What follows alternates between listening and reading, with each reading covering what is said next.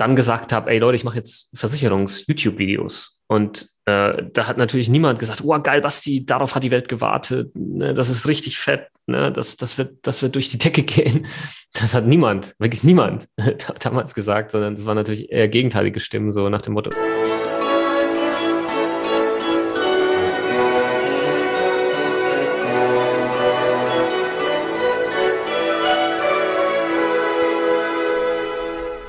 Hallo und herzlich willkommen. Mein Name ist Margot Petersohn und ich begrüße Sie zu einer neuen Folge des Königsmacher Podcast, dem Podcast der Versicherungsbranche mit den Besten von heute für die Besten von morgen. Mein heutiger Gast ist jemand, den man eigentlich gar nicht mehr vorstellen muss. Ich würde behaupten, ihn kennt jeder in der Versicherungsbranche, denn er ist eines ihrer bekanntesten Gesichter. Er ist sowas wie der Herr Kaiser der Generation Y und Z, denn er erklärt Ihnen auf Ihren Kanälen, alles, was Sie über Versicherungen wissen müssen und das mit Kopf. Die Rede ist selbstverständlich von Bastian Kunkel und jetzt erstmal Hallo Basti, schön, dass du da bist. Hallo Marco, schön, dass ich in deinem Podcast sein darf. Ja, schön, dass du da bist. Und sag mal, habe ich gerade äh, richtig geschätzt, dass dich irgendwie alle in der Versicherungsbranche kennen? Weil immer wenn ich so Workshops gebe ne, und Best Practice Beispiele nenne, dann bist du natürlich dabei. Und wenn ich deinen Namen sage, dann oh, beim meisten, ja, okay. Aber sobald ich sage, der Makler auf YouTube, dann, dann klingelt es bei allen. Ist das so? Kennt dich wirklich alle oder gibt es noch Leute, die dich aus der Versicherungsbranche nicht kennen? also es gibt mit Sicherheit einige, äh, die mich in der Branche nicht kennen, ähm, wahrscheinlich auch eher die ältere Generation. Aber es ist tatsächlich so, ähm, dass wenn ich auf Events mittlerweile unterwegs bin, Offline-Events, dass, dass das schon verrückt ist, wie viele Leute mich kennen und ansprechen und ähm, teilweise auch ein Bild mit mir machen wollen. Das ist für mich äh, immer noch total strange. Ist natürlich irgendwo cool, aber ist immer noch strange. Ähm, und ja, dieses, dieses mit Bastian, ja, Bastian Kunkel, naja, sagt mir nichts. Ja, der Typ da von YouTube, Versicherung im Kopf. Ah, ja, ja, den kenne ich. Also, das, das habe ich schon sehr oft gehört. Ähm, auch letztens hier in München, das passt einfach gerade ganz gut, wurde ich ähm, von jemandem erkannt auf der anderen Straßenseite und der, hatte, der hat dann rübergerufen, aber hat nicht rübergerufen, ey Basti, äh, sondern er hat rübergerufen, ey Versicherung mit Kopf. und ähm, das bestätigt wahrscheinlich das, was du gerade gesagt hast, ja, dass die Leute diese, diesen Markenauftritt Versicherung mit Kopf und YouTube, Instagram, Social Media etc. eher kennen als dann jetzt mich mit dem Namen Bastian Kunkel. Ähm, in München war das jemand aus der Branche oder war das jemand von, von außerhalb der Branche, normaler Fan quasi? Das kann ich jetzt nicht bewerten, nachdem er eben von der anderen Straßenseite rübergerufen hat, aber ich würde jetzt mal stark sagen, das war jetzt keine innerhalb der Branche, sondern das war einfach ein, ein Follower auf Instagram oder, oder TikTok vielleicht, der mich da erkannt hat, als ich auf dem Weg zum Restaurant war. ja, offensichtlich hast du schon einen gewissen Promi-Status und äh, Darüber wollen wir auch heute reden, also wie das dazu eigentlich gekommen ist. Aber nicht nur darüber, sondern auch ein bisschen über dich natürlich. Wir wollen dich kennenlernen, mal ein bisschen deinen Bildungsweg beleuchten, wie du überhaupt in die Branche reingekommen bist und äh, ja, was dich halt so ausmacht. Deswegen ist auch meine erste Bitte an dich, stell dich selbst doch bitte mal vor und zwar mit drei Hashtags und begründe, warum die. Also ja, Hashtags sind natürlich ein Teil meines Alltags auf den Social Media Plattformen, auch wenn ich mir dazu sagen muss gleich mal als Tipp, Hashtags werden äh, komplett überschätzt von den meisten. Die meisten äh, verbringen viel zu viel Zeit damit, sich zu überlegen, welchen Hashtags jetzt verwenden, anstatt die Zeit lieber drauf zu verwenden, welchen Content äh, sie eigentlich posten. Also Hashtags, das ist mittlerweile, da denke ich zwei Sekunden drüber nach, wenn überhaupt. ähm, so wenig Einfluss hat das eigentlich. Also meine Hashtag äh, ist, äh, Nummer eins ist klar, Hashtag Versicherung mit Kopf. Das ist ähm, einfach das, äh, der Hashtag, den ich auch immer mit verwende. Dann Hashtag erst verstehen, dann versichern, weil das ist einfach die Mission. Das ist das, was ich mache, seit es Versicherung mit Kopf gibt. Und dann der dritte Hashtag, der ist eher dann ähm, losgelöst vom Beruflichen, betrifft dann wohl eher mich als Mensch hauptsächlich und das wäre der Hashtag Freiheit. Freiheit in welchem Zusammenhang? So, weil du überall arbeiten kannst oder wie? Das ist ein Teil davon. Also ich bin ein sehr freiheitsliebender Mensch und ich habe mir irgendwann mal so die Frage gestellt, welche, welche Werte oder was, was treibt mich an in dem, was ich tue, hauptsächlich, sowohl privat als auch beruflich. Und das ist einfach dieses, dieses Streben nach, nach Freiheit, dass ich in dem, was ich tue, frei bin, dass ich das unabhängig äh, tun kann, sowohl von Ort als auch von Zeit, als auch von irgendwelchen anderen äußeren Institutionen, ja, das kann jetzt, könnte man jetzt auch mal einen Chef hier nehmen, hernehmen oder so, dass ich das einfach für mich entscheiden kann, mein Leben komplett ähm, frei ähm, zu leben. Und frei meine ich jetzt nicht hier frei im Sinne von, okay, du bist nicht im Gefängnis, sondern wirklich dieses, dieses, was wir heute in unserer heutigen Welt hier als, als Freiheit, Flexibilität und sonstiges äh, bezeichnen. Das ist einfach eines meiner obersten Werte. Das habe ich irgendwann mal festgestellt. Und deswegen der Hashtag Freiheit hier. Okay, und da bin ich jetzt mal gespannt, welchen Emoji du willst, wenn du ein Emoji wärst. ähm, ich habe, also eigentlich verwende ich gerne so diesen Zwinker-Emoji, ja. Das ist auch so zwischen mir und meiner Frau. Das ist so unser, unser, unser Geheimzeichen. Wir zwinkern uns dann immer mal zu, auch wenn wir irgendwo unterwegs sind. Ja, weiß ich nicht, auf dem Geburtstag, Hochzeit oder sonst wo. Und einfach so dieses, hey, alles gut, ja. Und dann zwinker ich und dann, wenn sie zurückzwinkert, dann weiß ich, okay, alles, alles ist cool, ja. Äh, das, das hat sich irgendwann mal so ergeben, keine Ahnung wieso. Habe aber gemerkt, in der Social Media Welt und wenn man so ein Zwinker-Smiley über WhatsApp zum Beispiel verschickt, dann trägt er oftmals eine andere Botschaft. Sondern, ich weiß nicht, ob du das bestätigen kannst, so der Zwinker-Smiley, äh, es gab sogar einen Artikel drüber, warum der Zwinker-Smiley der fieseste und, und, und meist gehasste ist, äh, Emoji überhaupt ist, weil man so quasi immer so mittransportiert, so nach dem Motto, hey, äh, ich, ich schicke dir hier einen Text und dann kommt der Zwicker-Smiley, der eigentlich so heißt, der trägt noch so hinten dran, ey, ähm, ja, ne, aber eigentlich weiß ich, dass ich recht habe, ja, oder irgendwie sowas halt in der Richtung. Deswegen, so genau, ne, äh, kannst du kannst du bestätigen und deswegen würde ich von dem ähm, Zwinker-Smiley, glaube ich, weggehen und der Smiley, den ich am meisten verwende, das sieht man ja auch, äh, wenn man hier in, in, WhatsApp zum Beispiel drin ist, das ist tatsächlich der Smiley, ich weiß nicht, wie, welchen Namen der hat, ähm, aber das ist der Smiley mit dem lachenden Gesicht und nebendran dieser Wassertropfen rechts. Ja. Ach so, so der mit der Lachträne, ne? Ist so eine Lachträne, genau. Ja, das ist, das ist dann so mein, wäre so mein Emoji, glaube ich. Okay, also nicht Zwinger-Smiley, sondern Lach-Smiley, weil genau. weniger missverständlich. Weniger missverständlich und er passt einfach sehr, sehr oft. Ja, das ist einfach so ein ich, Lachen. Ja, ich bin tendenziell immer gut drauf. Humor, ja, da passt der Smiley, glaube ich, ganz, ganz gut. Okay. Dann kommen wir jetzt mal zu äh, ein paar Entweder-Oder-Fragen. Und es ist auch gut, dass du schon deine Frau erwähnt hast, weil die erste zielt darauf ein bisschen mit ab. Die erste lautet Toastbrot oder Schwarzbrot? Schwarzbrot. Äh, auch für deine Frau, die ist ja, soweit ich weiß, Amerikanerin. Ne? Absolut nicht.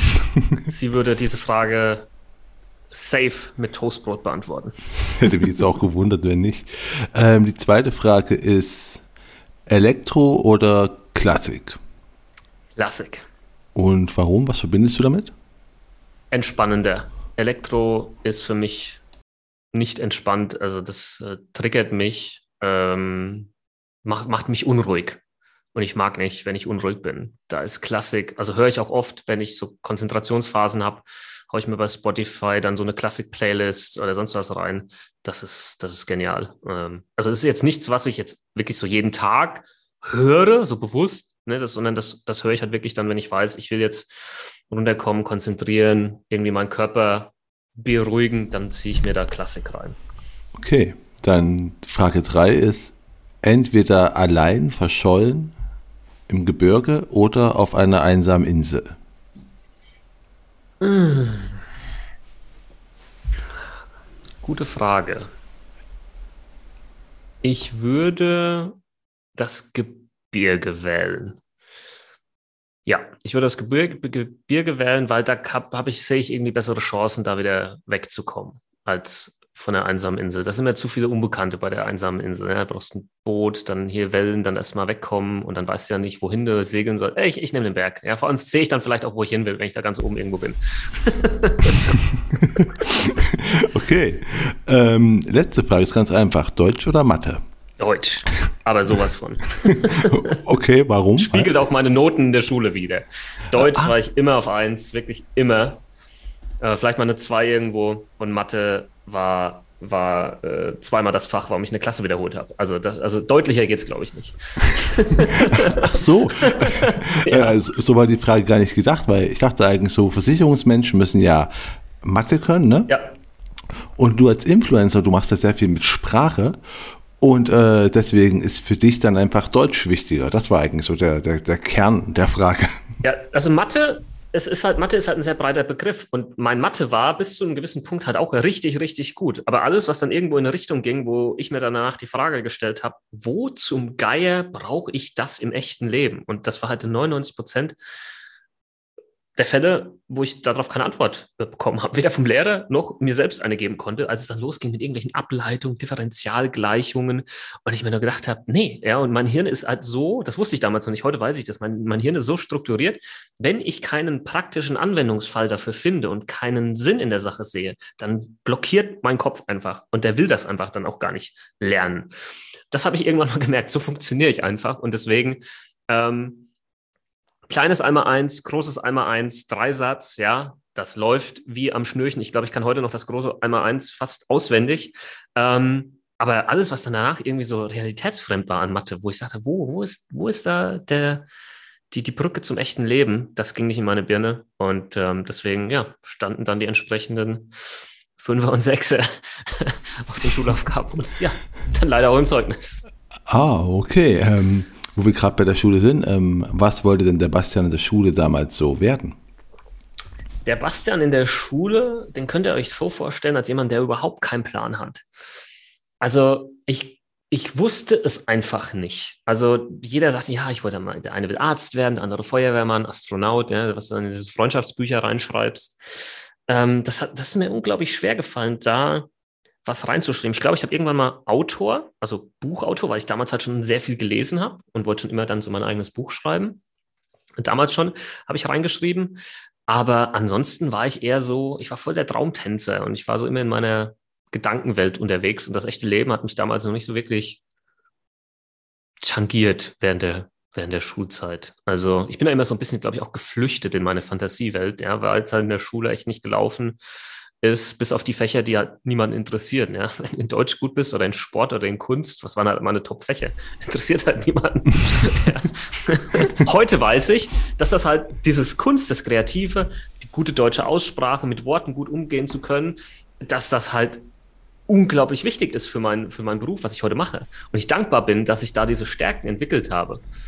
Aber so jetzt rein Schuldeutsch gemessen, welche Fächer sind wichtig und so, da naja, ist jetzt Deutsch und Kunst oder sowas halt jetzt nicht oben unbedingt mit dabei. Ja, gut, okay, aber also Deutsch gehört ja immer noch mit zu den Hauptfächern, ne? Also ein bisschen. Ja, aber so in der gegen Mathe hat Deutsch halt keine Chance. ja, stimmt. Ähm, aber wie ist denn dann der, der kreative Freigeist, der Deutschmarkt in die Versicherungsbranche gekommen? Das ist ja jetzt nicht wirklich naheliegend, oder? Überhaupt nicht. Und das war bei mir auch keine bewusste Entscheidung in der Form gewesen, dass ich gesagt habe, oh ja, ich will jetzt eine Ausbildung machen zum Kaufmann für Versicherung und Finanzen und das ist ganz sicher und ich will nur das. Bei mir ähm, ist es wirklich, also ist wirklich so gelaufen. Das ist jetzt die echte, wahre Story. Könnt ihr äh, gerne dann noch meine Mutter irgendwie mal kontaktieren, wenn ihr mir das nicht glaubt ähm, oder, oder mein Vater. Ähm, ich habe damals dann nach dem Fachabi, das, äh, dass ich dann doch irgendwann mal da geschafft habe, ähm, mich beworben, weil ich gesagt habe, ich habe keinen Bock mehr auf Theorie, ich habe keinen Bock mehr auf Lernen, ich will irgendwie Geld verdienen, ich will irgendwie Praxis.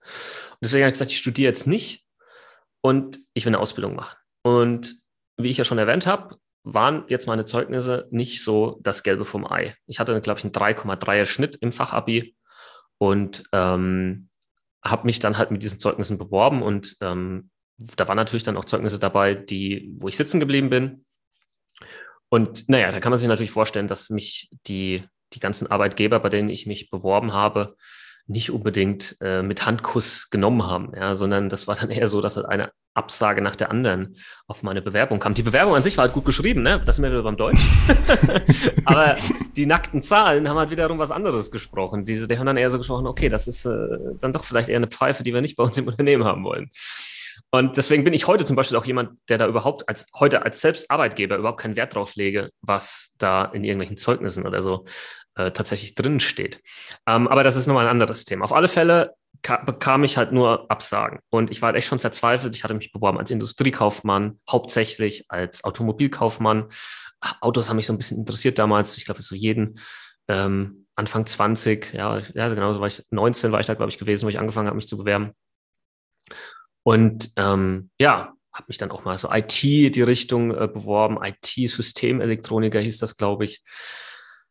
Und irgendwann hat meine Mutter dann mir so einen Zeitungsausschnitt vorgelegt und hat so eine Zeitungsanzeige ausgeschnitten, wo eine Ausbildung zum Kaufmann für Versicherungen und Finanzen ausgeschrieben war. Ja, so, so hat man das damals noch gemacht. Man hat Zeitungsanzeigen, wo, wo Stellenanzeigen drin waren, ausgeschnitten. Und ähm, ja, so habe ich dann diese Stellenanzeige bekommen, habe die durchgelesen, habe natürlich, mein erster Impuls war, oh Gott, Versicherung, Gottes Willen, ja. Ich will doch keine Klinkenputzer werden. Ich habe doch keinen Bock auf, auf, diese, auf diese Branche. Dummerweise hatte ich halt nicht viele andere Optionen, ja, um es jetzt einfach mal so zu sagen, wie es war. Und deswegen habe ich mich halt da auch beworben und habe natürlich jetzt nicht unbedingt viel davon versprochen, habe aber dann einen Anruf bekommen von eben der Geschäftsstelle, wo ich mich beworben habe. Da war der ähm, Geschäftsstellen ähm, wie hieß das? Geschäftsstellen, ja, Leiter, Geschäftsstellenleiter, so hieß es, ähm, war dran, hat gesagt, Herr Kunkel, ich habe Ihre Bewerbung hier vorliegen. Ja, Noten sind jetzt halt nicht so geil, aber wir würden Sie gerne mal kennenlernen. Und ähm, da dachte ich mal, okay. Und dann bin ich da halt mit dem Zug reingefahren äh, die Woche drauf und hatte da mein Vorstellungsgespräch gehabt. Ich habe mich auch, wie immer, das habe ich bis heute durchgezogen, wenn ich Vorstellungsgespräche hatte, habe ich mich auch nie vorbereitet, ähm, tatsächlich, weil ich auch damals schon immer der Meinung war, wenn die mich nehmen, dann nehmen die mich, oder wenn die mich nehmen, dann sollten die mich nehmen aufgrund der Persönlichkeit, die ich habe und nicht, weil ich irgendwelche Zahlen von deren Webseite auswendig gelernt habe oder sonst irgendwas, was damals echt noch so das Ding war, ey, du musst jetzt die Webseite auswendig und hier und wenn sie dich was fragen, habe ich alles nicht gemacht. Und so in dem Fall halt auch nicht. Und ähm, dann kam natürlich so die Fragen, hey, wieso haben sie sich denn beworben in der Versicherungsbranche? Und die Antwort, die ich damals gegeben habe, die werde ich nie vergessen. Und das habe ich, glaube ich, auch wirklich so gemeint in dem Moment. Auch wo ich damals wahrscheinlich einfach nur das Ziel hatte, die, die Ausbildung zu bekommen, damit ich eine habe. Und ich habe gesagt, ich glaube, dass eben das Thema Versicherung etwas ist, was nicht mehr weggehen wird. Die Menschen werden immer Versicherungen brauchen. Und deswegen ist das für mich eine zukunftssichere Branche und deswegen möchte ich hier meine Ausbildung machen. Das war das, was ich damals gesagt habe. Und ich weiß nicht, ob es der Satz war oder irgendwas anderes. Auf alle Fälle habe ich dann noch mal ein paar Tage später den Anruf bekommen, dass ich die Ausbildung dann im September 2010, nein, doch 2010 anfangen darf. Ja, und so bin ich in die Versicherungsbranche gekommen, habe meine Ausbildung zum Kaufmann für Versicherungen und Finanzen gemacht. Genau. Und wie nee, war sorry, die? jetzt sag nochmal zurück. Ich, ich muss okay. nochmal von den Zahlen. Das hat nicht ganz gestimmt. Von 2007 bis 2010 sowas. Und 2010 habe ich ähm, das Studium dann angefangen. So ist richtig. Nur, dass das Sonst rechnet sie jemand nach und dachte so, was, Moment mal, was, das kann doch nicht ganz stimmen. 2007 bis 2010 war die Ausbildung. Ah, genau. okay. Ähm, und wenn du jetzt mal so an deine äh, Ausbildung zurückdenkst, so an, an die Berufsschule, gibt es da noch so Fächer, wo du heute noch sagen würdest, boah, die haben mir was gebracht, die bringen mir immer noch was? Gibt es da irgendwas? Um, ähm, ich muss echt sagen, die Berufsschule war echt cool, weil das sehr praxisnah war. Ähm, ich weiß nicht, ob jetzt meine ähm, beiden Lehrer, die ich damals hatte in der Berufsschule in Würzburg, diese Folge jemals hören werden, aber das war der Herr Glab und der Herr Kohlschreiber. Und ich kann mich selten an irgendwelche Namen von meinen Lehrern noch erinnern, aber die zwei werde ich nie vergessen, weil die, die haben das echt richtig gut gemacht und äh, die haben das halt auch praxisnah gemacht. Und deswegen ähm, waren da schon viele Punkte mit dabei, klar, versicherungstechnisch und rechtlich und was weiß ich alles. Aber wir haben da auch ähm, viele Sachen einfach wirklich sehr praxisnah ähm, machen dürfen. Und klar, wir hatten noch ein paar andere Lehrer gehabt, war natürlich auch immer Fächer irgendwo mit dabei, wo du denkst, okay, war das jetzt wirklich sinnvoll? Aber was die zwei gemacht haben, das fand ich echt cool, da habe ich viel mitnehmen können. Ähm, vor allem auch, und das fand ich in der Berufsschule sehr cool, der Austausch viel mehr untereinander, weil da waren ja Leute von den verschiedensten Versicherungen dann, von Allianz über, keine Ahnung, ähm, von A wie Allianz bis Z wie Zürich, um es jetzt mal alle hier abzuholen, waren da mit dabei und wir haben uns da ausgetauscht hey, wie ist die Ausbildung bei dir und wie ist es bei dir? Und da habe ich dann zum Beispiel auch schon festgestellt, dass meine Ausbildung bei der DBK, denke ich, darf ich sagen, war doch schon sehr fundiert. Also die haben schon ein bisschen mehr gemacht als die anderen. Und das rechne ich der DBK bis heute auch wirklich hoch an, weil die haben sehr viel Wert auf die Lehrlinge, ja, da waren das noch Lehrlinge, ich weiß nicht, ob es heute immer noch so ist. Wir waren keine Azubis, wir waren Lehrlinge. Und die haben da sehr viel Wert drauf gelegt, dass das eine solide und sehr gute Ausbildung ist, die man hier ähm, bekommt. Ja, das ist auf alle Fälle hier noch hängen geblieben. Großartig. Ähm, wenn wir auf, auf die Ausbildung von heute mal schauen, was, was meinst du, was da geändert werden sollte? Erstmal abgesehen davon, dass es praxisnah bleiben sollte oder sein sollte, was du schon gesagt hast. Aber stell dir mal vor, du könntest irgendeinen Kurs mhm. ändern, den jeder Berufsschüler machen müsste oder einbringen. Was wäre das? Ich finde, wenn man da eine Ausbildung macht, die auch auf den Vertrieb ausgelegt ist, und das war meine damals, dann muss irgendwo auch das Thema ja, Social Media damit rein. Es muss auch wirklich offen drüber gesprochen werden. Hey, wie kann man eigentlich dann später mal äh, Kunden gewinnen? Wie kommen die Kunden vielleicht auch zu dir? Was sind hier so clevere Möglichkeiten? Weil ich glaube, das brauche ich dir nicht erzählen, Marco, das wissen wir alle. Das ist eines der größten Probleme überhaupt, die Leute im Vertrieb in der Versicherungsbranche haben. Wie komme ich nachhaltig an neue Kunden? Und da könnte man das, denke ich, schon mal irgendwo thematisieren, könnte vielleicht ein paar Ansätze den Leuten mit auf den Weg geben, könnte da vielleicht schon mal anfangen, so Best-Practice-Beispiele zu sammeln. Keine Ahnung, vielleicht sogar auch neue Ansätze entwickeln in der Berufsschule, wie man das machen kann. Das finde ich, das finde ich richtig cool, weil das ist ein wichtiges Thema. Vielleicht sagen die anderen dann, okay, das ist nicht unsere Aufgabe, das ist die Aufgabe des äh, Betriebs dann, wo er seine Ausbildung macht. Okay, vielleicht.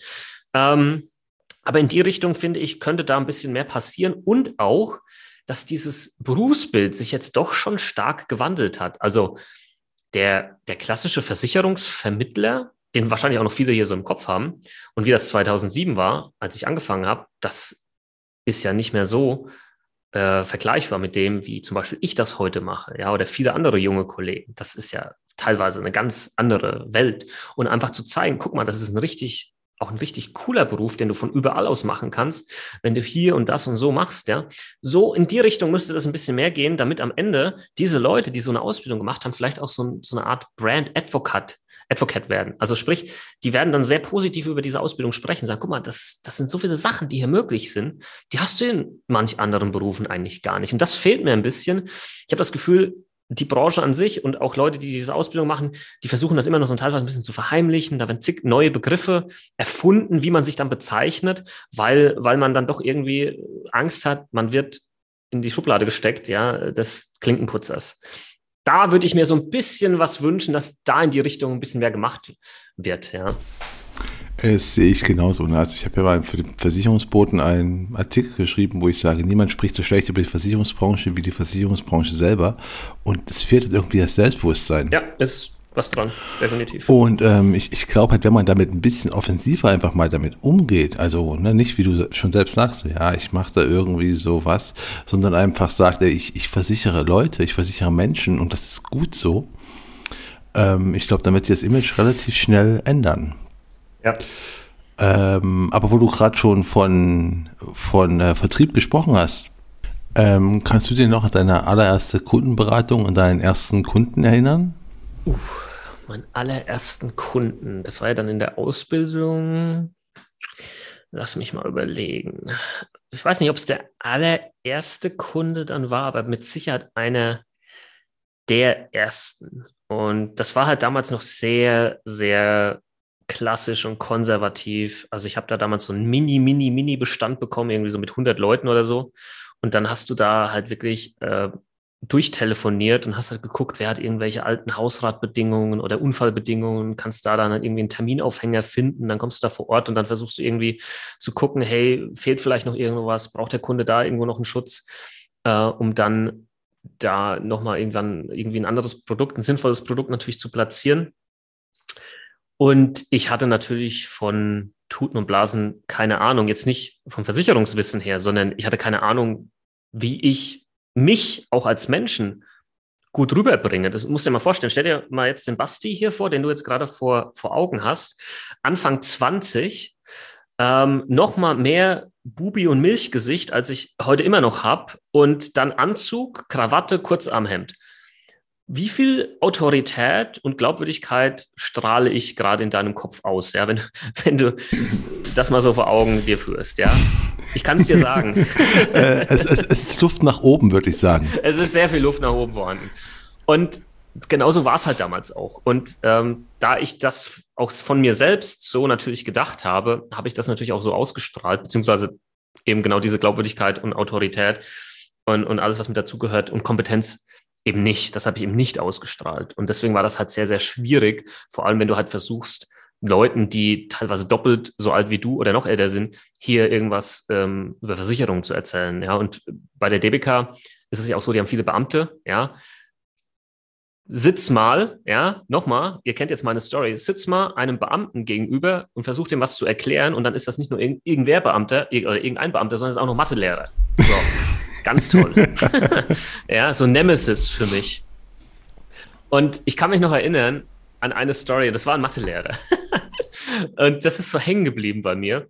Und zwar, ich war bei denen und es ging darum, die Unfallversicherung umzustellen auf die neuen Unfallbedingungen. Ja, bessere Leistung ist, glaube ich, sogar ein Ticken günstiger geworden. Und dann bin ich da und äh, wir gehen das alles durch und der hat gerade am Haus umgebaut. Also der war da auch in seiner Arbeitskleidung. Ich bin mir heute nicht sicher, ob er den Termin eigentlich vergessen hatte oder nicht. Auf alle Fälle ähm, haben wir da am Küchentisch dann gesessen, er, seine Frau. Und äh, sind wir da durchgegangen und haben wir irgendwann gemerkt, oh, Moment mal, diese Unfallversicherung, wo wir alle die ganze Zeit geglaubt haben, die läuft über ihn. Ähm, beziehungsweise er ist dort versichert, war eigentlich seine Frau versichert. Die hatten das irgendwann mal geändert. Er war zwar noch Versicherungsnehmer, aber die Frau war versicherte Person. Und er selbst hatte gar keine. Und da war für mich so ganz glasklar, okay, ja, da machen wir jetzt halt eine Unfallversicherung für ihn. Das ist ja logisch. Er dachte ja sowieso, er hat die ganze Zeit eine. Und dann sagt er so, ja, aber das ist ja, das ist ja super, ne? Und dann habe ich gemeint, mhm, wie, wie jetzt? Naja, nicht, mir ist ja nichts passiert die ganze Zeit und äh, mir wird natürlich auch weiterhin nichts passieren. Brauche ich keine Unfallversicherung. Und während er das sagt, geht er quasi wieder zurück an seine Arbeit, an seinem Haus und, und klettert quasi die Leiter hoch. Und in meinem, mein, Kopf, mein Kopf hat quasi so, Moment mal, das kann gerade alles gerade nicht passieren. Das ist so su surreal, ja. Mathelehrer, rationaler Typ und baut sowieso gerade selbst am Haus um, ja, wo die meisten Unfälle passieren, im, im privaten Bereich, im eigenen Haushalt und sagt mir dann, er braucht keine private Unfallversicherung, es wird ihm nichts passieren.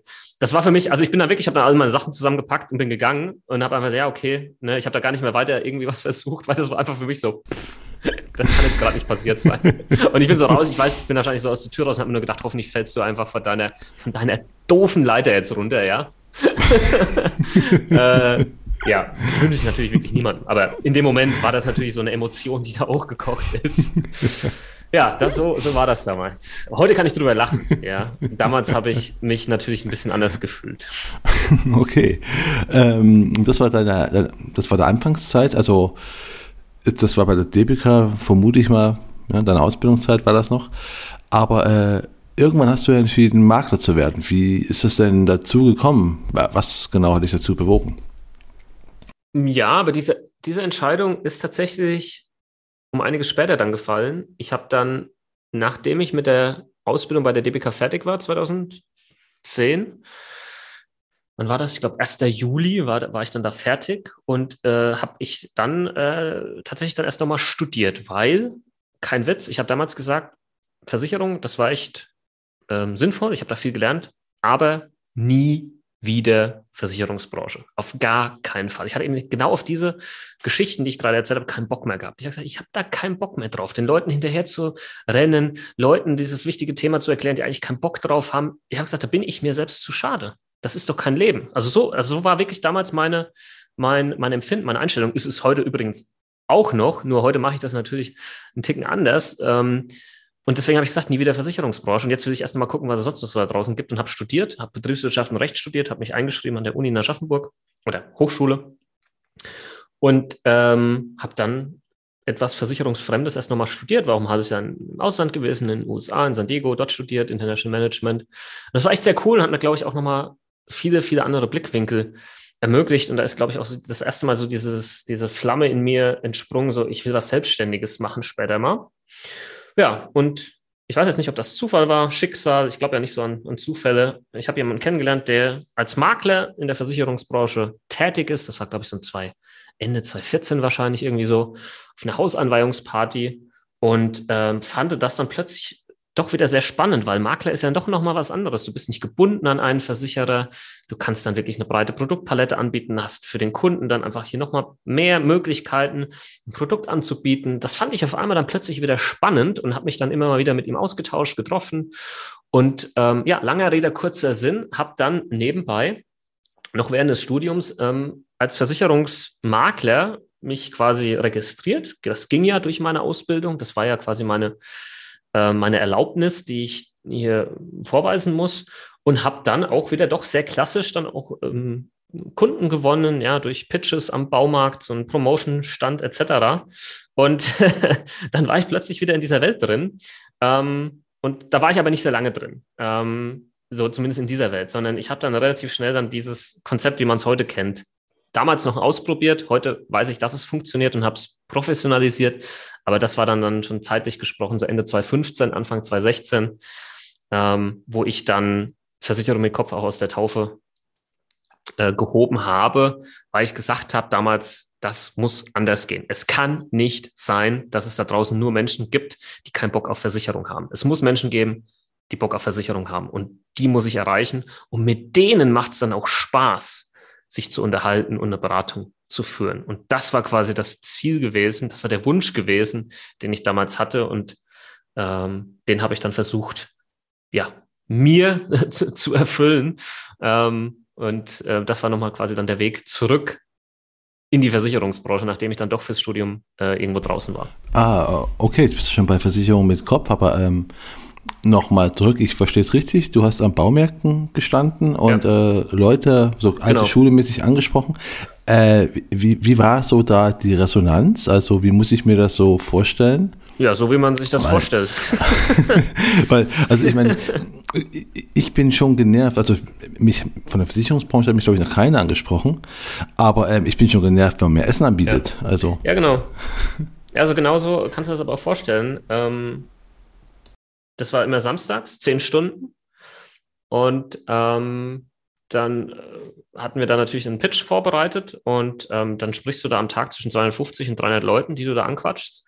Und davon kriegst du, sag ich mal, 95 Prozent äh, direkt Nein, ja, oder teilweise Nein, danke. Und so, nee, nee, passt schon. Oder nee, ich habe keine Zeit. Äh, es gibt aber auch sowas wie, ey, alter Hals, Maul, verpiss dich. Ja, gibt's halt auch, ne? Selten, aber, und das war jetzt, jetzt übertrieben, aber gibt's auch. Gibt's wirklich auch, ja. Und deswegen war das bis heute die beste kostenlose Persönlichkeitsentwicklung, die ich jemals durchlaufen durfte. Dieses am Baumarkt stehen, Leute anquatschen, sich selbst zu überwinden. Ich weiß noch, mein allererster Tag, das allererste Mal, wo ich das gemacht habe. Wow, das war so eine krasse Überwindung. Und, und da, du wächst da dran. Das ist der Wahnsinn. Du wächst an einem Tag schon so viel, weil du einfach lernst, mit Neins, mit Ablehnung umzugehen. Und das ist etwas, was wir Menschen oftmals nicht lernen, weil wir dem nie ausgesetzt sind. Und ich war da dem komplett ausgesetzt. Und dann lernst du auch, dich zu verbessern. Du lernst besser aufzutreten. Du lernst ähm, besser mit den Leuten zu sprechen und so weiter und so fort. Und deswegen, ähm, nochmal, ich bin dankbar, dass ich das durchlaufen bin. Heute, damals war das natürlich die Hölle. Das war einfach die Hölle. Ich hatte jeden Samstag da keinen Bock drauf, aber ich wusste, das ist irgendwo so der Weg oder das war damals der einzige Weg, den ich so kannte, wie man dann an, an, an neue Kunden kommen kann. Ja, aber so, so war das. Und äh, deswegen weiß ich auch sehr zu schätzen, wie, es heute ist und wie anders es heute ist. ja, ja zu, zu dem heute kommen wir jetzt auch, also oder zu deiner neuen Idee, damaligen neuen Idee, und zwar zu YouTube. Was ich mich dabei immer frage, ist, ähm, an wem hast du dich denn eigentlich damals orientiert? Wir sprechen jetzt hier so von 2014, 2015 und äh, da war jetzt Versicherung kein großes Thema auf YouTube. Da waren halt ähm, Bibi und Ducky und wie die ganzen Beauty-Bloggerinnen heißen, äh, die waren halt so die, die, die, die Vorbilder. Aber an dem wirst du dich ja nicht orientiert haben, oder? Das, das ist richtig. Ähm, da gab es wirklich nicht viel. Und das ähm, äh, auch äh, war. Also, wie kamst du auf die genau. Idee, ist auch die Frage, ne? Ja, das, das, das mit der Idee erkläre ich äh, gleich, weil es gab dann doch jemanden. Nur was ich noch sagen möchte, ist, äh, es hatte Vor- und natürlich Nachteile. Ich hatte damals niemanden, an dem ich mich orientieren konnte, versicherungstechnisch. Heute haben die Leute mich. Das ist, das ist einfach so. Viele orientieren sich an mir, lassen sich von mir inspirieren, nehmen meine Inhalte her ähm, und, und, und, und versuchen da irgendwie Ähnliches zu machen. Sowas gab es damals nicht. Hatte ich nicht. Ich hatte keine Vorbilder in der Form, zumindest nicht branchenintern. Und ähm, nochmal, das war einmal Nachteil und Vorteil aber zugleich, weil ich war dann halt irgendwo der Erste, der das in der Form gemacht hat. Und das war dann natürlich der große Vorteil. Aber es gab jemanden, der das in einem anderen, ähnlichen Bereich schon gemacht hatte. Und zwar war das der liebe Kolja von Aktien mit Kopf, den, den du vielleicht auch kennst, äh, zumindest vom Namen her oder vielleicht auch der ein oder andere hier, der gerade zuhört. Und er hat das eben so locker flockig mit diesen Finanzthemen, ETFs, Börse, Aktien rübergebracht in Form von YouTube-Videos und zwar in auch einem lockeren Auftreten, ne? so Hawaii-Hemd und dann hat er das Ganze auch von Mallorca aus gemacht. Und das hat mich irgendwie total angesprochen, weil ich gedacht habe, hey, genau so müsste man das eigentlich auch für den, für den wirklich öden, langweiligen Versicherungsbereich machen. Und vielleicht bin ich ja der Typ, der das dann so macht.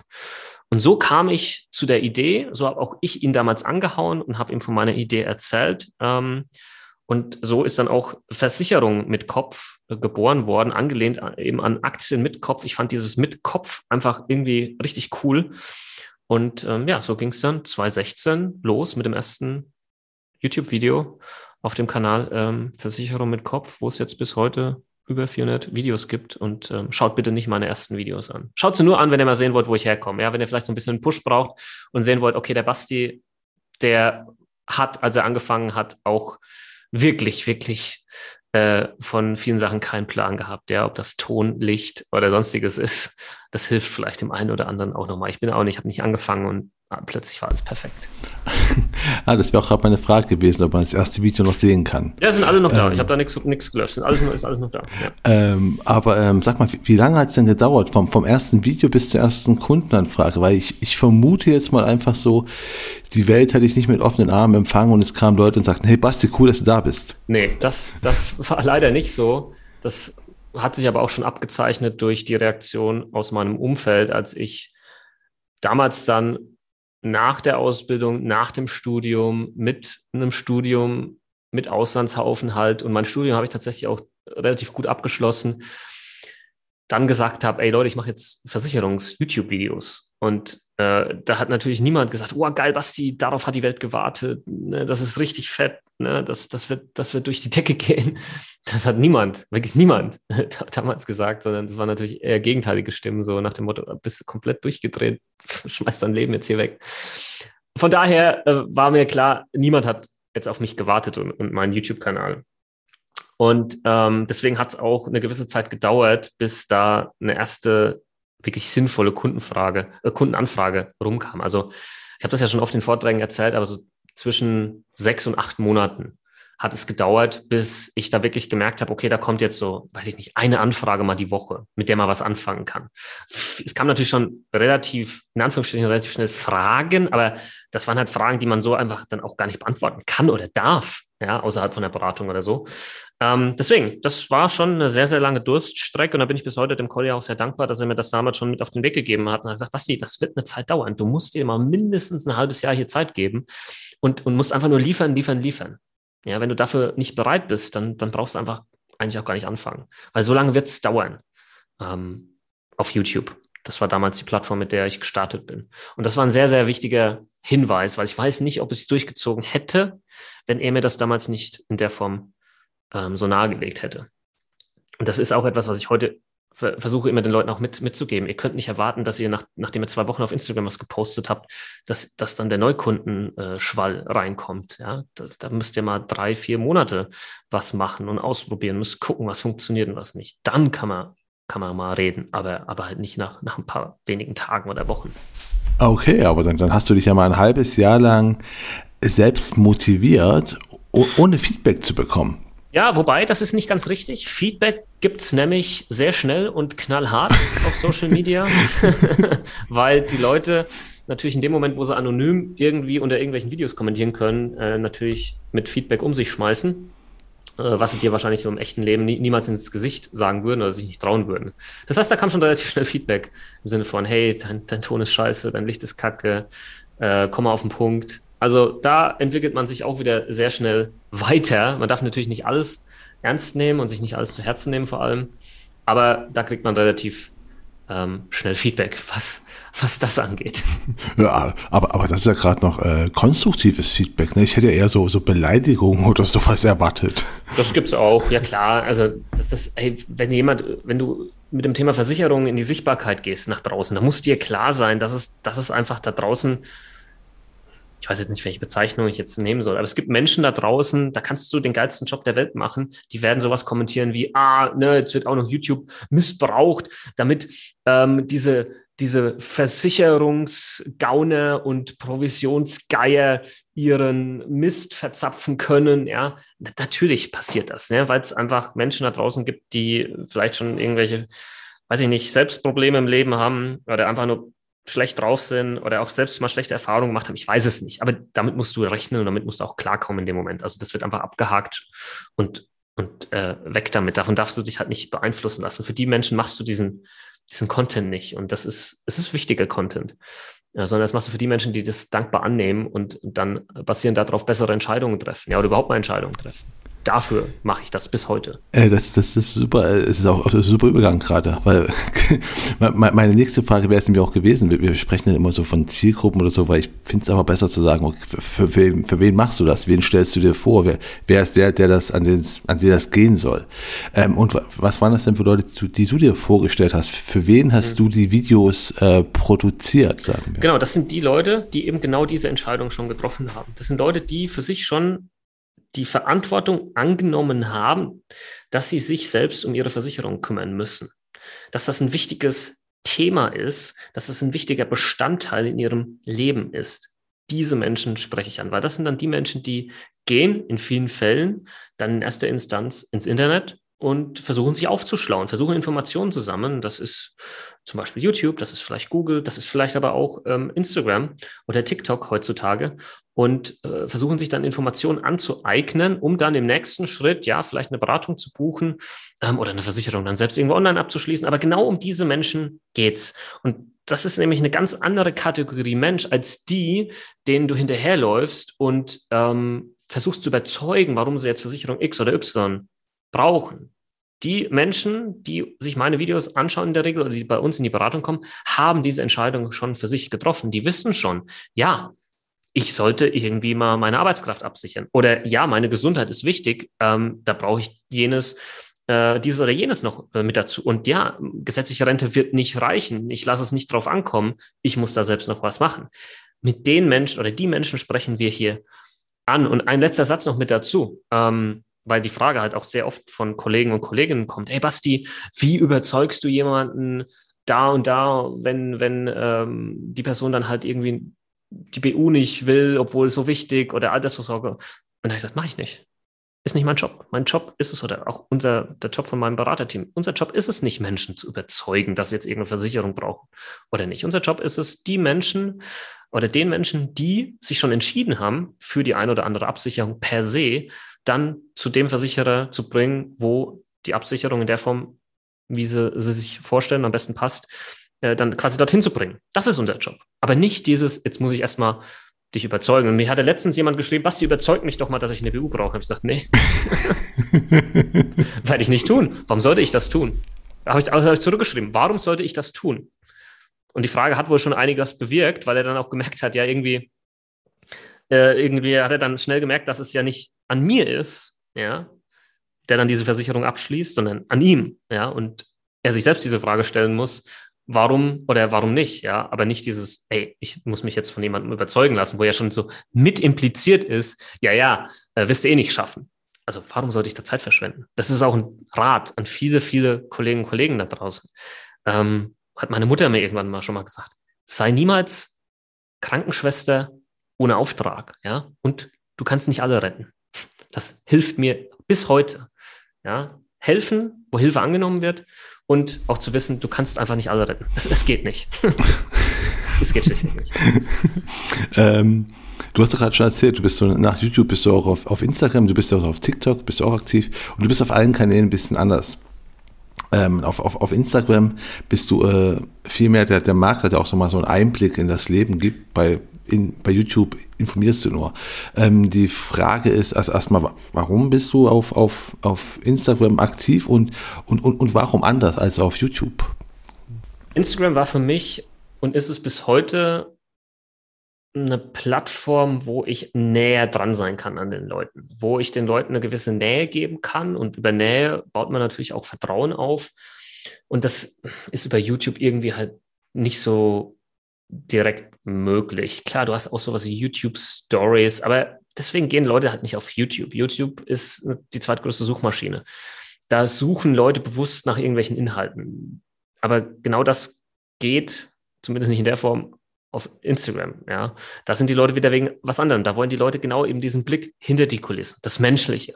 Klar, auch verknüpft mit Versicherungskontent, äh, aber dann auch so aufbereitet, dass er zur Plattform passt, ja. Und dann vielleicht eher doch nicht so ganz tief reingegangen in irgendein Thema, sondern angekratzt, ein paar Impulse gesetzt und auf YouTube, aber kannst du dann halt das komplette Thema in aller Tiefe dir erklären lassen über ein längeres Video. Das sind ja die Videos dann auch so zehn Minuten, vielleicht im Schnitt lang auf Instagram, wenn wir jetzt mal von den Reels sprechen, diese Kurzvideos, die sind ja eher so zwischen ähm, 30 und maximal 60 Sekunden lang.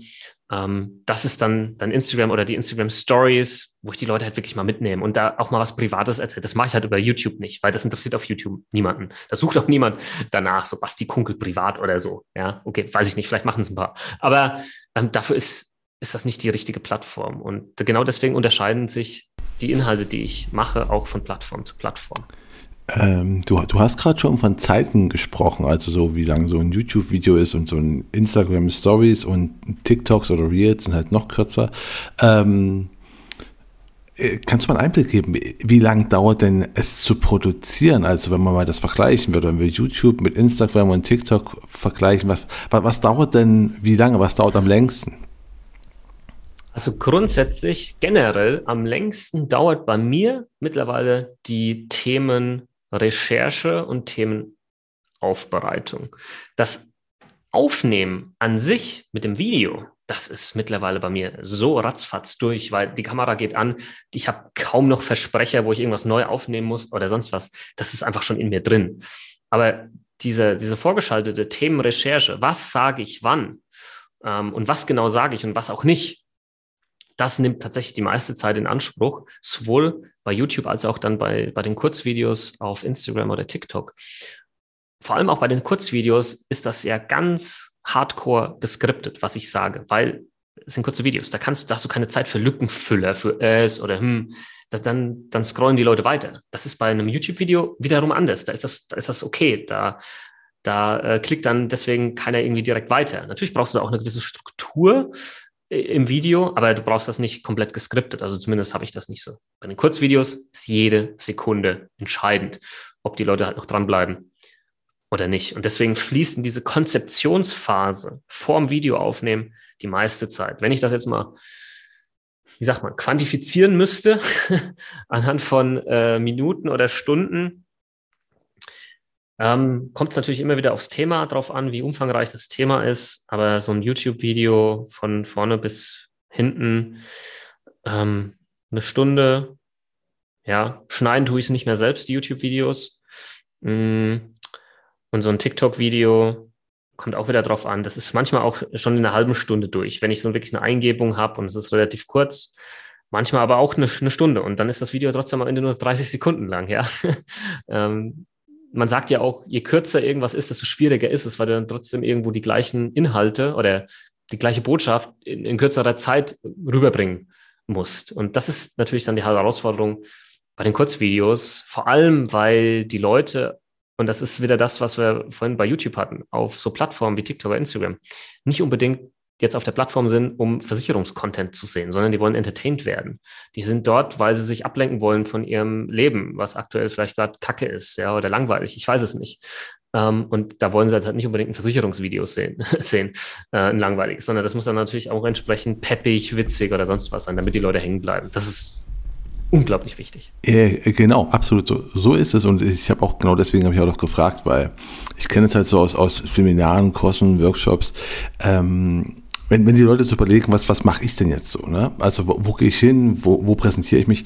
Und ähm, dann kommt häufig irgendwie, auch nicht häufig, aber ab und an kommt dann einfach der Gedanke so, ah, okay, dann mache ich einfach das mit den kurzen Videos, weil das sind ja nur 30 Sekunden, da muss ich ja auch nur einfach 30 Sekunden füllen, das geht ja ganz schnell. Aber die bedenken halt nicht, dass es eine viel, viel größere Arbeit ist. Deswegen schön, das von dir nochmal zu hören. Ähm, aber wenn du mal die drei Kanäle, YouTube, TikTok und Instagram vergleichst, welcher ist denn so für die Kundenanfragen der wichtigste? Ist es noch YouTube oder Instagram schon? Ich vermute, TikTok ist es noch nicht. Nee, TikTok ist es definitiv noch nicht. TikTok ist eher so ein Invest in die Zukunft. Ähm, Instagram hat stark zugenommen. Das, das muss ich sagen, da ist mein, mein Wachstum natürlich auch ähm, sehr stark gewesen, vor allem jetzt in, im Jahr 2021. Aber YouTube ist tatsächlich meine Hauptplattform. Ist einfach die älteste Plattform und ähm, das liegt einfach auch daran, dass YouTube ähm, vom Konzept her eine andere Plattform ist. Es ist halt eine Suchmaschine. Und ähm, da sind diese ausführlichen Videos ähm, vorhanden, die man dort finden kann, wenn man danach sucht und die ich auch einfach super easy weiterschicken kann, wenn jemand mal eine Frage hat. Ne? Das ist so meine, meine Online-Video-Datenbank. Das sind so meine Videos. Ähm, und deswegen ist, ist YouTube schon, schon der wichtigste Kanal. Und da bin ich ja auch am stärksten, sage ich jetzt mal, mittlerweile integriert in den Algorithmus dort und was weiß ich, ähm, mit über 400 Videos. Ich weiß nicht, wie viele jetzt genau sind, aber es sind über 400. Ähm, deswegen ist das definitiv die wichtigste Plattform für mich. Okay.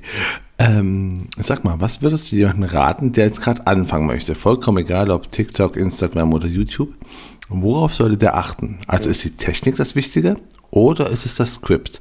Jetzt mal, also dass er anfangen muss und dranbleiben muss, das lassen wir außen vor, das ist selbstverständlich. Okay, dann lassen wir das mal außen vor, weil das ist tatsächlich mit das Wichtigste. Was die Technik angeht, klar, du solltest irgendwo auf dem aktuellen Stand sein. Ja, wenn das irgendwie verpixelt ist oder so, das, das wird ja niemand anschauen. Du schaust ja auch keine Videos an, die verpixelt sind heutzutage. Das heißt, ähm, da solltest du dich an den aktuellen äh, Standard irgendwo halten. Aber das kriegt man ja mittlerweile auch tatsächlich mit, mit einer nicht so ganz so tollen Spiegelreflex oder vielleicht sogar mit einem neueren Smartphone schon hin. Ein Mikro mit dazu, ein gescheites, ähm, was auch nicht viel kostet. Da kannst du hier schon loslegen. Und ähm, man, also das Wichtigste ist, dass du weißt, wieso du diesen Content machst und für wen. Es wird nicht mehr so funktionieren, wie das bei mir damals funktioniert hat, dass ich allgemein versichere, dass du einfach allgemein Versicherungskontent machst, weil das mache halt ich schon. Und ähm, da wird es schwierig, da einfach nochmal irgendwie Fuß zu fassen. Ähm, deswegen äh, habe ich damals auch jetzt nicht so eine krasse Positionierung gebraucht, wie man sie heute vielleicht braucht, weil es einfach schon zu viel gibt. Ähm, und du musst immer die Frage stellen, ja, warum sollte jetzt mir jemand folgen? Warum sollte jetzt genau irgendjemand meine Inhalte anschauen? Was ist diese, was ist der Grund dahinter? Und wo ist der Mehrwert? Und das äh, sollte man sich hier stellen. Man sollte hier wirklich mit einer klaren Strategie vorgehen und die vorher entwickeln, bevor das erste Video aufgenommen ist. Äh, das habe ich damals nicht gemacht. Das hatte ich damals auch nicht. Ich habe es vielleicht auch in der Form nicht gebraucht. Ich hätte es wahrscheinlich machen sollen, dann wäre ich heute wahrscheinlich noch ein bisschen weiter.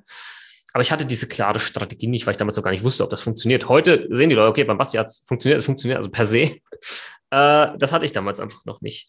Das heißt, diese Strategie, was machst du, für wen machst du es, wann machst du das auch, ja, in welcher Frequenz, das muss alles vorher festgelegt sein, bevor du startest. Und dann musst du aber auch starten. Ja, wie viele kenne ich, die, die, die nie gestartet sind, ja, die sind nie losgelaufen. Ähm, aus, weiß ich nicht, was die Gründe dann waren. Also es, an der Technik liegt es nicht, ja, oder es liegt auch nicht daran, dass es nicht funktioniert. Es, es liegt dann meistens irgendwie an der, weiß ich nicht, falschem Zeitmanagement, falscher Priorisierung etc. Ähm, also nochmal Strategie. Du brauchst eine Strategie, mach dir viel Gedanken drüber, auch eine Positionierung und dann loslegen. Und dann optimierst du, während du ähm, das Ganze machst. So würde ich rangehen an die Sache. Und das geht für jede Plattform. ist nochmal schön, dass du das mit dem, äh, man muss halt auch loslegen, man muss nicht nur Ideen haben. Äh, das sagst du als jemand, der die Idee zu diesem Podcast hier vor, vor fünf Jahren hatte. Aber ja, ich, ich weiß ja aus eigener Erfahrung, wie es ist. Du hast, du hast immer irgendwie, es gibt immer irgendwas, was dich ablenkt und wenn du dich nicht hinsetzt und sagst, okay, jetzt Fokus darauf, dann wird es einfach nichts.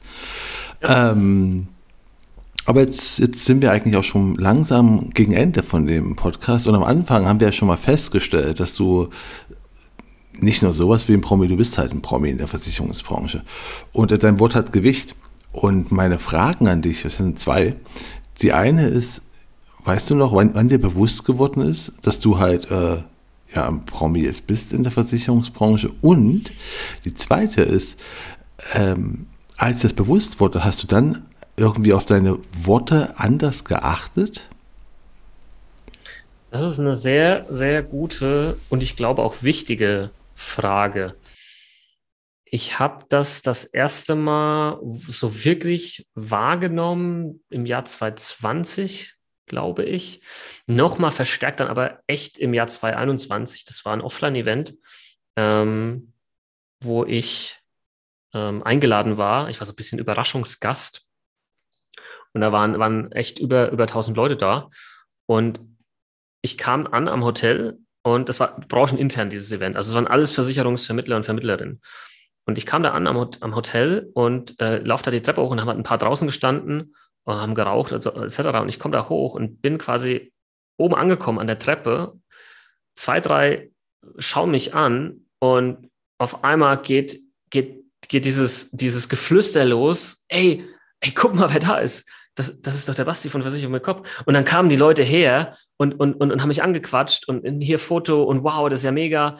Und, und ich wusste einfach gar nicht, was los ist. Ich, hab, ich hab, war total überfordert, weil wir natürlich auch diese große Spanne jetzt hatten von, ähm, du hast viele Leute nicht sehen können, Lockdowns, es hat alles nur online stattgefunden und plötzlich habe ich erst mal gemerkt, wie dieser Effekt eigentlich ist, wenn, wenn ich Leute in Person ansehe. Und ich konnte da an diesem Event, das ging über ein Wochenende, keine zehn Meter laufen ohne dass mich halt irgendjemand angequatscht hat und, und wir geredet haben und ähm, ein Foto gemacht haben oder sonstiges. Und das, das war vollkommen crazy für mich, weil ich für mich halt denke, wow, ich bin eigentlich auch nur ein ganz normaler Typ, der macht halt ein bisschen Versicherungskontent ähm, und, und muss mich dann plötzlich damit irgendwie, ich muss das für mich verarbeiten können. Ja, das schaffe ich immer noch nicht so ganz. Und das ist das eine, wo ich das so wirklich jetzt mal festgestellt habe, wo ich so mal, wow, okay, ja, die Leute kennen mich innerhalb der Branche. Das ist äh, verrückt.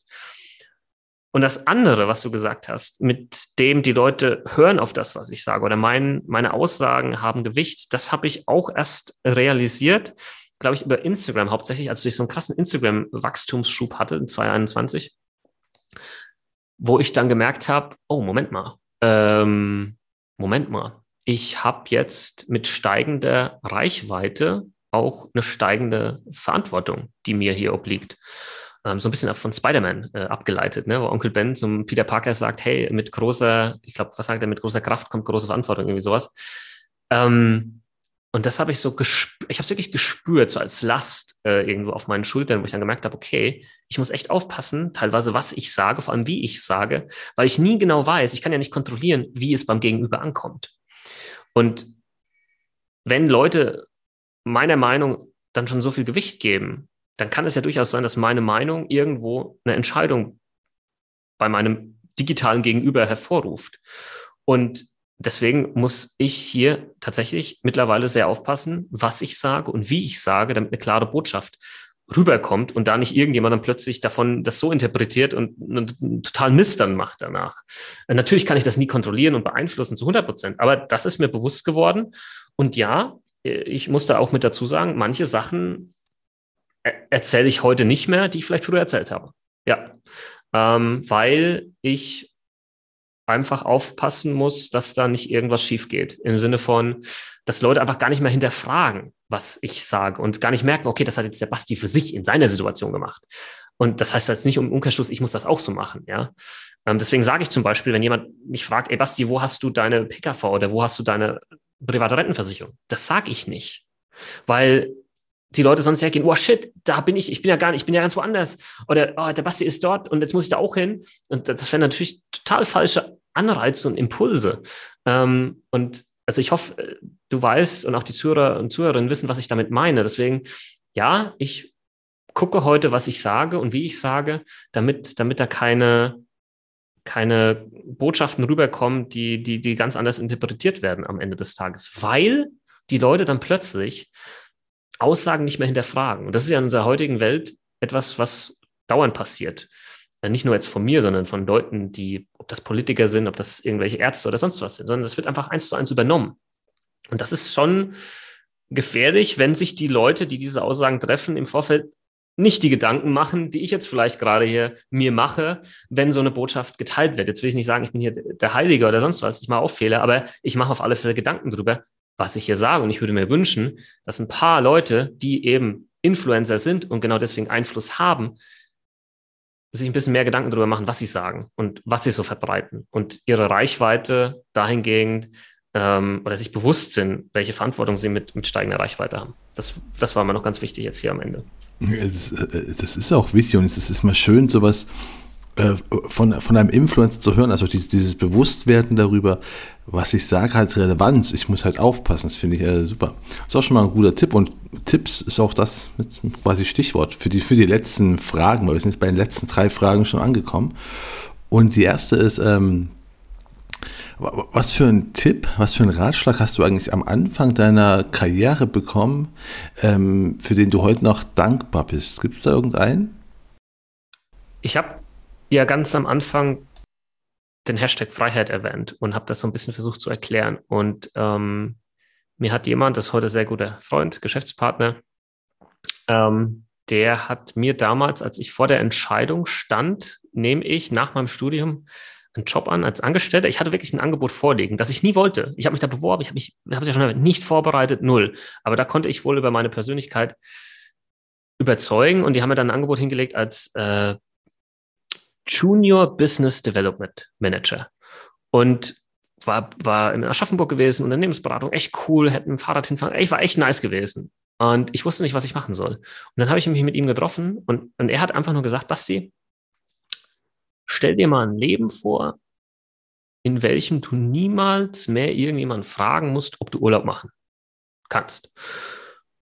Und ich als freiheitsliebender Mensch, ja, das, also das hat bei mir eingeschlagen wie eine Bombe. So dieses, pff, so das will ich. Ja, aber natürlich will ich das.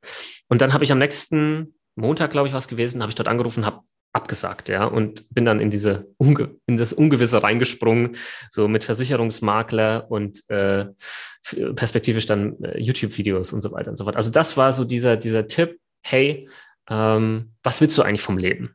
Das darunter fällt das ja. Und die Frage sollte sich jeder mal stellen und hoffentlich ähm, waren vielleicht jetzt hier auch ein paar Tipps mit dabei, die da helfen können.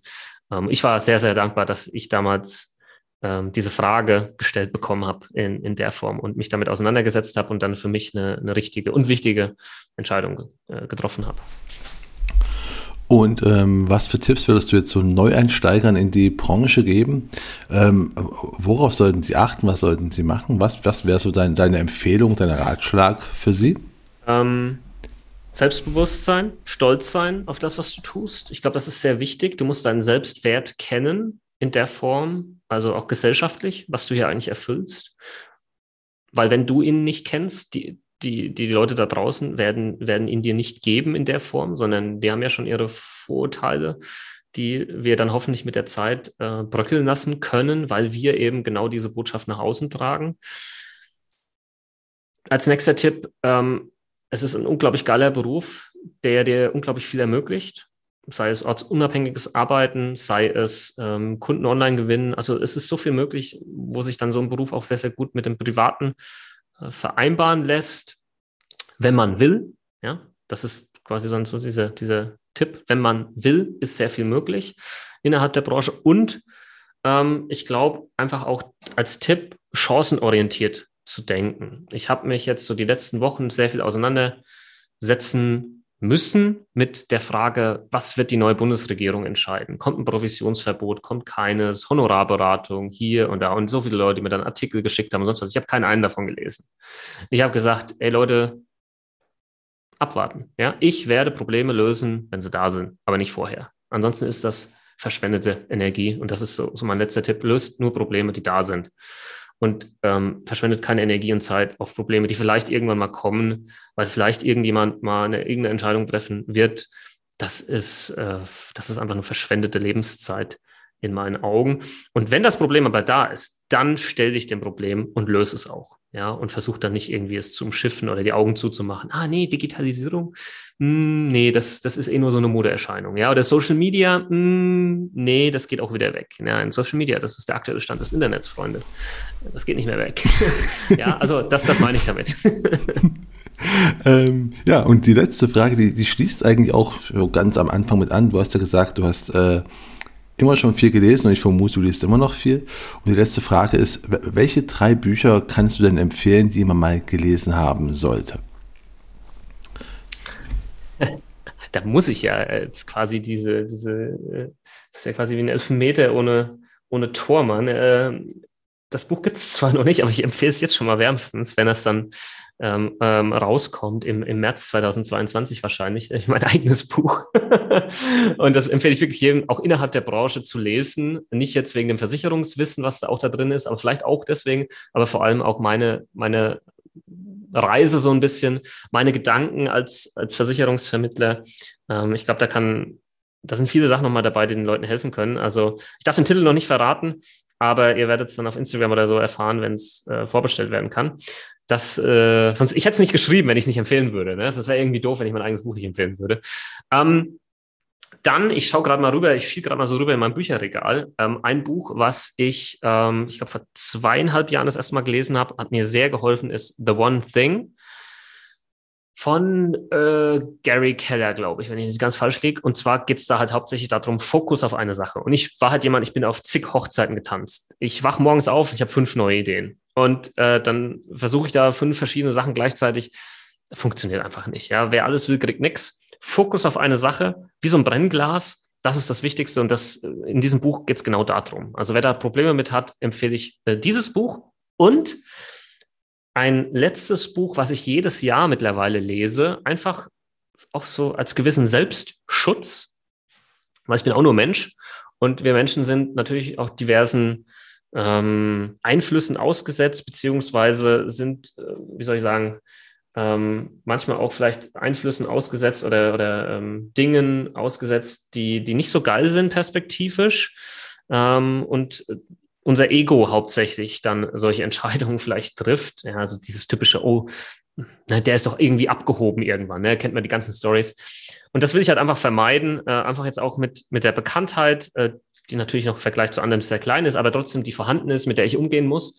Ähm, einfach zu gucken, okay, wie kann ich das managen und dass, dass mein Ego da nicht plötzlich überhand nimmt. Und da gibt es ein schönes Buch, das heißt, dein Ego ist dein Feind von Ryan Holiday.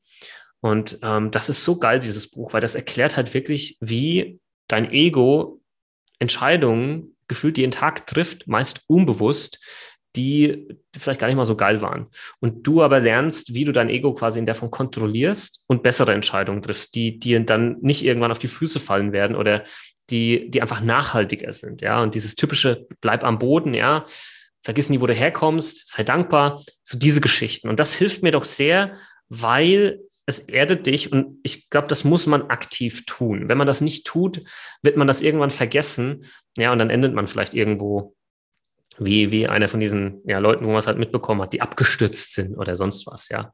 Und deswegen ähm, zu wissen, wir alle haben ein Ego und wir alle sind oftmals geleitet von unserem Ego in den verschiedensten Bereichen und äh, das, das zu kontrollieren und vielleicht dem Ganzen auch ein bisschen einen Deckel drauf zu setzen, ist nicht die dümmste Idee und da, darum geht es in diesem Buch. Ja, es klingt nach einem spannenden Buch, was ich bisher noch gar nicht kannte, aber gerade auf meine Leseliste gesetzt habe. Aber irgendwie habe ich auch das Gefühl, dass wir uns bei dir keine Sorgen machen müssen, dass du irgendwie abgehoben bist. Also. Ne? Ja, vielleicht, vielleicht liegt es ja am Buch und, und vor allem natürlich auch an meiner Frau. ja, wir haben auch so, vielleicht auch noch als witzige Anekdote wenn ich immer irgendwie wieder was erzähle, ich komme dann so aus dem Homeoffice hier so rüber und sage, hey, guck mal, ich habe voll die geile Anfrage bekommen von irgendeinem bekannten Unternehmen oder was weiß ich, ja. Und hier und da. Und dann, was, sie, sie macht dann immer so ein bisschen dann so diese, diese Andeutung, als würde sie so ein Lasso werfen, ja, und so in die Luft hochwerfen und mich quasi so wieder runterziehen. und äh, natürlich bin ich in solchen Momenten gehypt. Natürlich finde ich, finde ich toll und bin stolz auf mich. Und auf sich selbst stolz sein ist ja auch vollkommen okay. Nur darf man nicht plötzlich äh, von sich selbst sagen, ich bin der Geilste und egal was ich mache und anfasse, wird zu Gold ähm, das, das ist natürlich dann gefährlich. Und äh, deswegen nochmal äh, empfehle ich jedem, äh, dieses Buch zu lesen. Und viele, die sagen, nee, das Buch lese ich nicht, ja, brauche ich nicht, äh, haben wahrscheinlich schon ein Ego-Problem. Aber nur mal, nur mal kurz getriggert hier am Ende noch. ähm, ja, bei, bei, mir hat der Trigger ja funktioniert. Ne? Ich habe mir das Buch schon auf die Leseliste gesetzt. Ähm, ja, jetzt bleibt mir nicht mehr viel, als nur noch Danke zu sagen. Danke, dass du äh, mein Gast warst danke für das äh, tolle Gespräch und ja, danke dafür, dass du uns äh, deine Zeit geschenkt hast. Sehr gerne. Ich hoffe, ich konnte ein paar Impulse setzen und ein bisschen Einblicke in meine, in auch mein Privatleben geben, wo der ein oder andere vielleicht ein bisschen was daraus ableiten oder, oder lernen konnte. Das hoffe ich auch und beziehungsweise gehe ich davon ganz stark aus. Ich hoffe, Ihnen hat die heutige Folge genauso viel Spaß gemacht wie mir und ich würde mich natürlich sehr freuen, wenn Sie den Königsmacher Podcast auf der Plattform Ihrer Wahl abonnieren und bewerten würden. Unabhängig davon, ob Sie das tun oder nicht, hier noch der Hinweis, auch zur heutigen Folge findet wieder ein Gewinnspiel statt, in dem Sie einen goldenen Königsmacherbecher gewinnen können. Was Sie dafür tun müssen, erfahren Sie auf den Social Media Profilen von Ass im Ärmel auf Facebook, Instagram und LinkedIn. Und damit verabschiede ich mich von Ihnen. Das war die Königsmacher-Folge mit Bastian Kunkel. Mein Name ist Marco Peterson und ich bin Ihr Ass im Ärmel, wenn es um Social Media und digitale Kommunikation in der Versicherungsbranche geht. Auf Wiederhören.